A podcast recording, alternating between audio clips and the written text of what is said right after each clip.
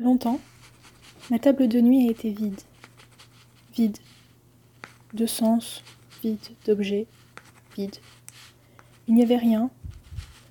Il n'y avait que le livre que je lisais, un élastique à cheveux. Et ce soir, je regarde ma table de nuit. Et ce soir, ma table de nuit est remplie. J'entends par remplie qu'il y a des objets posés, de la déco. Ce soir, sur ma table de nuit, il y a des souvenirs de vacances. Des souvenirs, on en a des tas. Moi, mes souvenirs, ce sont des vacances en Bretagne, sur la côte de granit rose. Oh, c'est joli par là. Hein. Le sable n'est pas du sable. Ce sont des petits graviers orange, marron, blanc.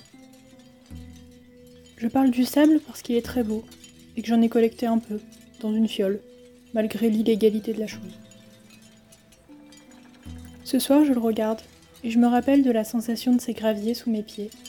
Je me rappelle le bruit croustillant de mes pas. On s'y enfonce facilement. C'est impossible de courir dedans d'ailleurs. Et puis ça me rappelle une plage immense, parsemée de gros rochers. Les gros rochers, je les escaladais parfois, pour avoir une vue imprenable sur la mer. La mer, ou l'océan devrais-je dire, miroite les reflets du soleil, parfois se déchaîne et furieusement des vagues sur les rochers, qui jamais ne ploient sous la puissance de l'eau. C'est quand je suis à cet endroit que tout devient possible, que je suis invincible.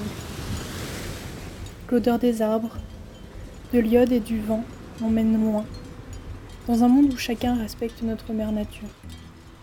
Ce soir, je m'endors en entendant, au loin, les vagues de l'océan Atlantique sur la plage, et en sentant presque le vent, frais et libre, caresser mon visage.